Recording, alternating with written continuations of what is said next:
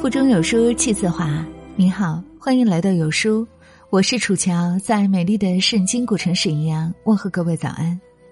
今天要和您分享的文章题目叫做《崔莺莺并不爱张生，这才是女人最狠的报复》。作者洞见女友。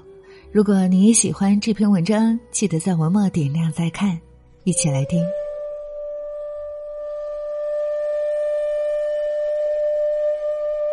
待月西厢下，迎风户半开。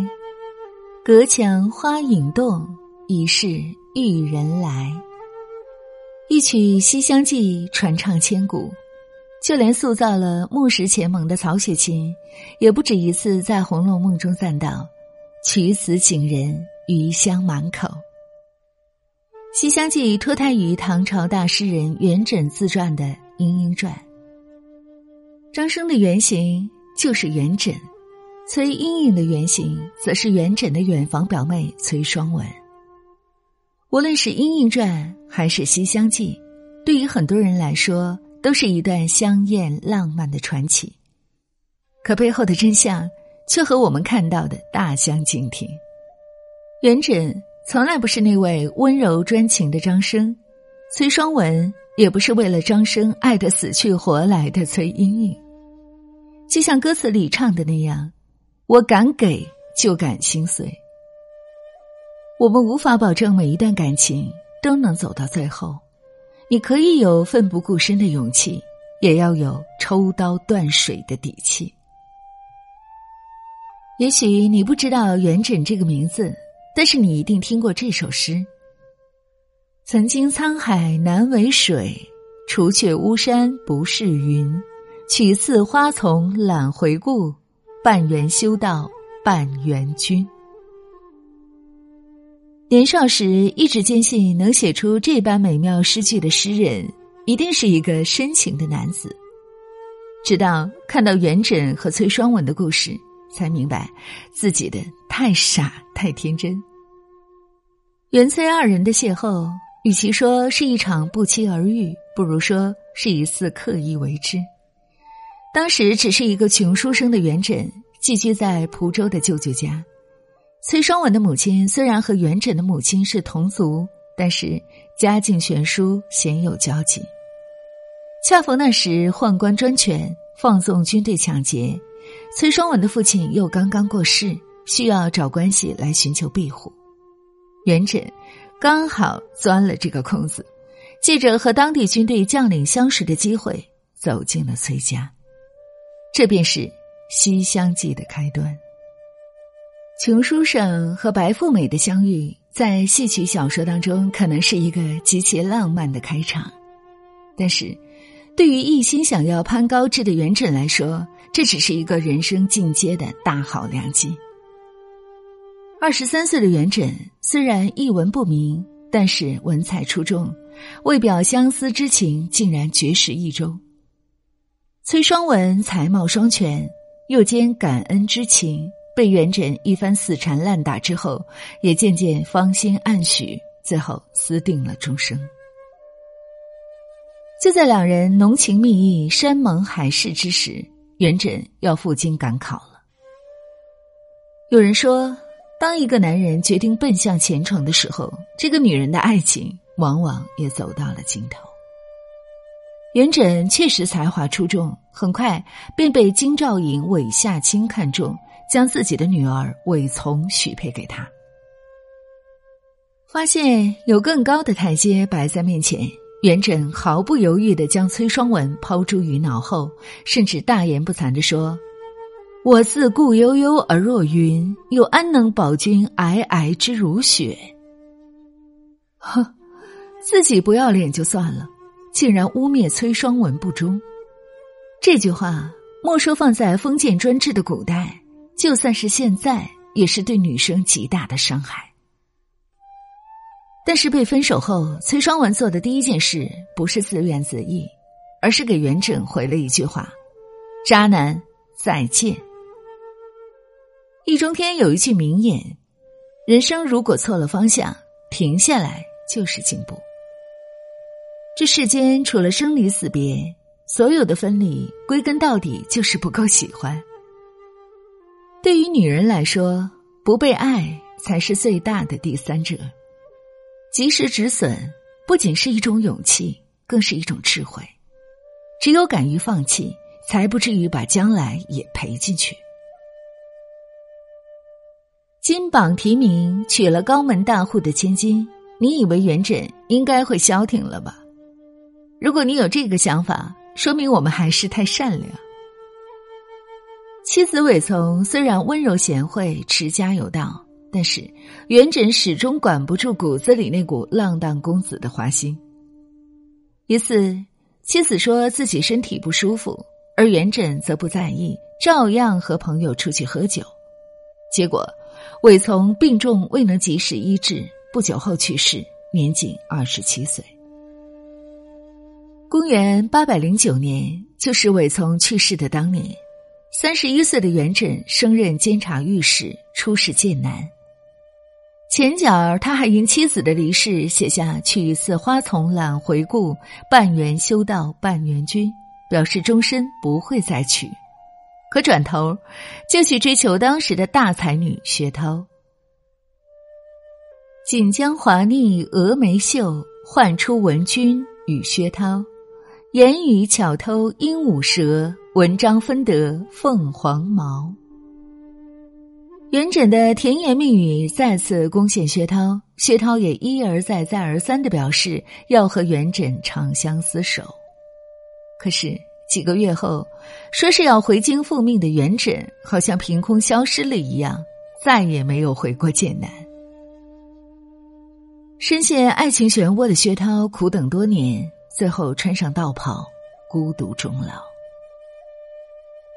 鲁迅先生在《希望》中曾写：“绝望之为虚妄，正与希望相同。”对于不懂得止损的人来说，希望最后带来的就是绝望。公元八百二十三年，元稹被贬浙江绍兴，抛弃了薛涛，他又将当时名传天下的歌坛才女刘彩春纳入府中。纵使共同生活了七年，可元稹升官之后，还是果断的抛下刘彩春，独自享受荣华富贵去了。最终，刘彩春难解满腔怨愤，投河自尽。哲学家说，人生中百分之九十的不幸都是因为不甘心。很多人觉得前面付出太多，一旦中断就会白白浪费，也怕重新出发慌不择路。于是，便忍受巨大的痛苦，也要选择盲从。如果崔双文最初没有选择放手，想必他的命运也不会比薛涛和刘彩春好多少。人这一辈子，犯错不可怕，怕的是一错再错。学会及时止损，是对自己最基本的尊重。和元稹毅然决然分手的崔双文，后来怎么样了呢？他不仅遇到了自己对的人，还拥有一段让人艳羡不已的婚姻。一次，不知道是不是出于嫉妒心，眼见崔双文和丈夫琴瑟和谐，元稹竟然大模大样的跑到崔双文的夫家，以表兄的名义堂而皇之的上门求见。当年的事情闹得沸沸扬扬，《莺莺传》更是让元崔二人名声大噪。但是，崔双文的丈夫表示很淡定，不仅热情接待了元稹，还让妻子和元稹见了面。这不仅展现出一个君子的风度，更重要的是，他对妻子最大的信任。可见崔双文的归宿，比起那些和元稹纠缠不清的女子，不知要幸福多少倍。人生有聚有散，有很多人都是生命里的过客。该来的总是会来，该走的迟早会走。不好吃的东西不必吃完，不对等的感情也不必强求。成年人的所有结局，都是一种自我选择。崔双文没有因为一次的爱情不幸，就丧失了对生活的美好追求。当最初的爱情化为泡影，崔双文自是不免伤心，但他不挽留，不强求，挥一挥衣袖，潇洒转身，另择良人，最终寻到了自己的下一站。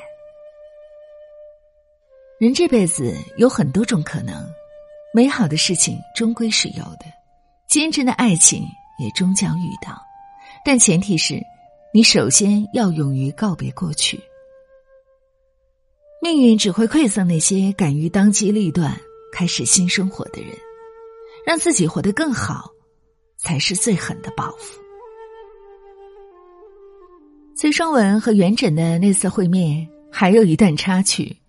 元稹三番四次前来骚扰，崔双文一而再、再而三的拒绝。几次三番遭到拒绝之后，元稹居然表现的特别失落、特别怨恨。崔双文就写了首诗给他：“弃至今何道？当时且自清。还将旧时意，怜取眼前人。当时抛弃我了，现在还有什么好说的？回去好好对你老婆吧。”可谓是拿得起放得下，从此和元稹一刀两断。陈寅恪先生曾对元稹有巧婚巧换的评价，称其“岂其多情哉，实多诈而已矣”。此一语道破了元稹渣男的本质。公元八百三十一年。一生都将事业和爱情当作晋升筹码经营的元稹，暴卒于武昌军节度使任所，终年五十三岁，一世服食丹药中毒身亡。而崔双文却在遥远的故乡，虽然生活平淡，却和爱人携手到白头。懂得及时止损，是一个女人最高级的自律。当你能够坚定自己的意愿，勇于放弃固有的安全感，关注自我成长，才算真正的成熟。小王子里说：“正因为你为你的玫瑰花费了时间，这才使你的玫瑰如此重要。”但现实是，玫瑰很多，你不甘心的只是你自己的付出。别对爱情失望，更别对这个世界失望。人生就是这样，这一路上的风景有好有坏。成年人应该学会自律，不该有的感情要收起来，好好生活，好好爱自己。好了，亲爱的小伙伴们，这就是今天要和您分享的文章。听过了以后，您又有什么样的感悟呢？欢迎大家在留言区和我们共同分享，很期待和你的相遇。如果你很喜欢这篇文章，记得点亮再看，更可以转发到微信朋友圈。在这个碎片化的时代，你有多久没读完一本书了？长按识别文末二维码，关注“有书”公众号菜单，免费领取五十二本共读好书，每天有主播读书给你来听。感谢各位的聆听和守候，我是楚乔，在中国北方名城沈阳，祝愿大家新的一天一切顺利、健康快乐。